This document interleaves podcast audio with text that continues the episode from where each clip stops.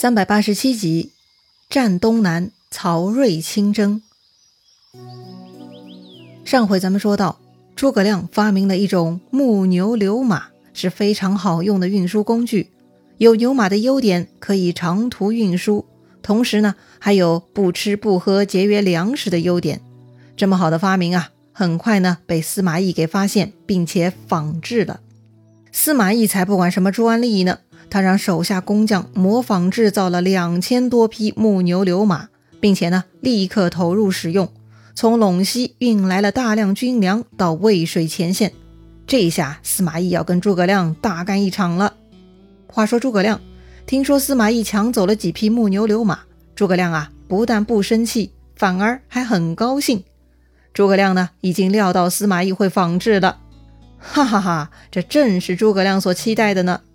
又过了几天，下面来报说呀，司马懿果然造出了可以活动的木牛流马了，也去搬运军粮了。听说此事呢，诸葛亮更高兴了。哈，这一下咱们也有粮食了。那么，到底诸葛亮打的什么主意呢？要说呀，这个木牛流马是诸葛亮设计的，里头是有机关的呀。诸葛亮啊，立刻做了一番调兵遣将，接着呢，就要来收割好处了。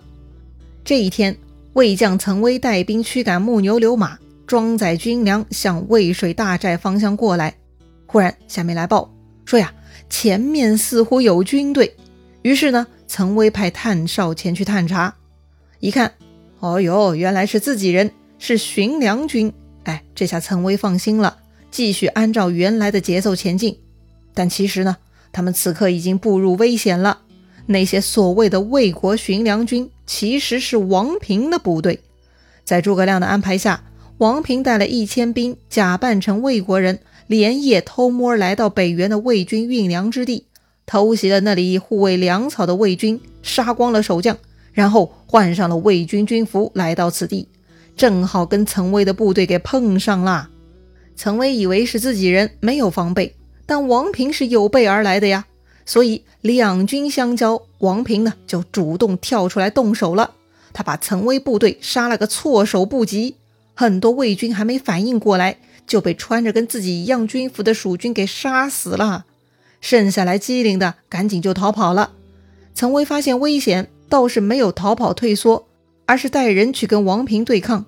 结果呢，被王平给一刀砍死了。岑威一死，其他活着的魏军呢全部逃跑。然后嘛，魏军的木牛流马就被王平军给拿下了。按照诸葛亮的吩咐，王平军队呢驱赶着这些装满粮草的木牛流马，就向自家营寨方向走去了。当时溃逃的魏军第一时间就跑去北原大营报告了郭淮。郭淮一听，什么鼠贼居然抢我们的粮草？于是呢，郭淮啊立刻带兵出去追杀王平。这一点呢，也是事先诸葛亮想好的。诸葛亮说过啊，如果魏军来追，让王平他们呢伸手进入这个木牛流马的肚子里头，扭转舌头，然后啊，这个木牛流马就走不动了。接着呀，王平他们就可以逃跑，不用跟魏军正面对抗。也就是说呢，所谓的牛舌头，其实就是木牛流马的开关了。果然呐，此刻王平见魏军杀过来了，就按照诸葛亮的吩咐，大家一起动手。立刻就关掉了这些木牛流马，让他们留在原地了。接着呢，王平带着手下且战且退。郭淮也是有心人呐，他看蜀军且战且退，十分怀疑蜀军有诡计，所以呢，他下令不要追赶，粮草要紧，抢坏了木牛流马就行了。但是奇怪的事情发生了，那些原本行动自如的木牛流马，如今呢就停在那里一动不动，任你如何驱赶，他们就是岿然不动。最麻烦的是啊，每一头木牛之中呢，都装满了粮食，十分沉重，一般军士根本没办法抬走这些木牛。郭淮啊，被这些木头玩意儿搞得满头大汗，正在苦思冥想呢。突然，周围鼓角喧天，喊声四起，莫名就杀出了两路兵，领头的分别就是魏延和姜维。前面已经逃走的王平呢，也带兵杀回来了。蜀军是三路夹攻，把这个郭淮呀打了个大败亏输，赶走了郭淮。王平呢，再让士兵啊去牛肚子里转动那个开关，那个牛舌头哈，然后嘛，这群木牛流马呢又恢复工作，又能走动了。郭淮不知道其中有机关呐，他远远看到王平过来，又驱赶这些木牛流马，想不通啊！哎，到底是怎么回事呢？哎，得了，不管了，反正里头有粮草，不能白白给蜀军捡便宜。于是呢，郭淮带兵又来追赶王平。但是啊，这一回呢，更奇怪的景象出现了。只见呐，突然山后是烟波袅袅，云雾升腾，突然就冒出来一支神兵队伍。为啥说是神兵呢？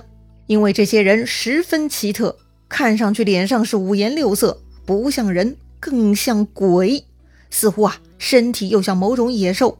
他们一手仗着宝剑，另一只手里呢还挥舞着绣旗，这副扮相呢，似乎就是传说中六丁六甲神兵啊！他们冒出来，骑上了那些木牛流马，然后呢，一阵风一样就跑了。呀，这个场面太恐怖了，郭淮他们根本不敢追击呀。或许呢，你已经猜到了，这群所谓的神兵，八成呢就是诸葛亮搞出来的。确实啊，这是诸葛亮安排张逆他们干的，一共五百人，做了奇特的装扮，然后啊，每个人身上带一个葫芦，里头呢藏着烟火之物，这会儿点着了，让葫芦冒烟，然后这么多人聚在一块儿，那可不就烟雾腾腾了吗？他们的任务呢，就是接应王平的木牛流马队伍啦。再说司马懿，他听说郭淮在北原遇到麻烦，赶紧亲自带兵来救援。结果呢，半路遭遇了张翼、廖化的埋伏，措手不及，一时没能组织好对抗。结果呀，魏军是一片大乱，主将、小兵全部都各自逃窜，司马懿自己呀也单枪匹马逃跑了。当时司马懿逃入一处密林。但他呢也被廖化给盯上了，廖化是紧追不舍，把司马懿啊逼入了绝境。当时的情况十分危急，堪比当年曹操被马超追杀的场面，而且呢十分相似。就在最危急的时候，司马懿呢就跟当年的曹操一样，他绕着一棵大树躲闪。廖化呢瞅准了一个时机，他用力挥刀准备砍死司马懿，但司马懿呢还挺机灵，居然呢被他躲过了这一刀。哎，这下可好，这个廖化的大刀砍进了树干里头。等廖化把刀拔出来，司马懿呢已经逃出了树林之外。算司马懿命大哈！等廖化追出密林之外，已经看不到司马懿的踪影了。这个时候啊，廖化看到树林东边地上有一个黄金头盔，显然就是司马懿落下的。于是廖化捡了头盔，就向东追赶了。当然，廖化是再也追不到司马懿了，因为啊。司马懿其实向西边逃跑了，他是故意向东丢了头盔，只为了迷惑廖化而已。廖化追了一段路，没有看到司马懿的踪迹，就回寨复命了。当时张逆他们已经驱赶木牛流马回到寨中交割完毕，这次大获丰收，缴获了魏军粮草一万多担。另外啊，廖化献上司马懿的金头盔，被定为了头功。廖化又没有杀到司马懿，只是搞到一个头盔。居然还能得头功，魏延就不高兴了。他也出力了呀，打败郭淮也有魏延的功劳啊。只不过他的工作既不是具体负责抢回木牛流马，也不是对战司马懿。说白了，魏延没有立下大功，不是魏延不肯出力，是诸葛亮安排的位置问题呀。所以魏延很不高兴，私下呢就开始抱怨了。诸葛亮嘛，他早对魏延有看法了，如今魏延抱怨。诸葛亮呢也不做处理，就当不知道。话说司马懿啊，算他脑子好使，骗过了廖化，走西边逃脱了。司马懿回到寨中，非常郁闷。本以为仿制了诸葛亮的木牛流马，搞出了一个高效的运输工具，没想到是替诸葛亮在运粮呢。司马懿真的很生气呀。这还不算哈，还有一个坏消息，曹睿派使者过来告诉司马懿。说东吴发出三路军兵来侵犯魏国，如今朝廷正在商议退敌之策。这西部战场，请司马懿务必坚守，不要出战呐！哎呀，两边受敌确实麻烦。司马懿从此呢就深沟高垒，坚守不出了。要说呀，最厉害的人才留着对付诸葛亮，那么东吴的三路军该如何应对呢？曹睿啊，派出刘绍带兵去救江夏。派田豫带兵去救襄阳，曹睿自己呢御驾亲征，他亲自与满宠大军去救合肥。话说曹睿这一路啊，满宠是雷厉风行。他先来到了巢湖口，发现东吴在那儿战船无数，旌旗整肃。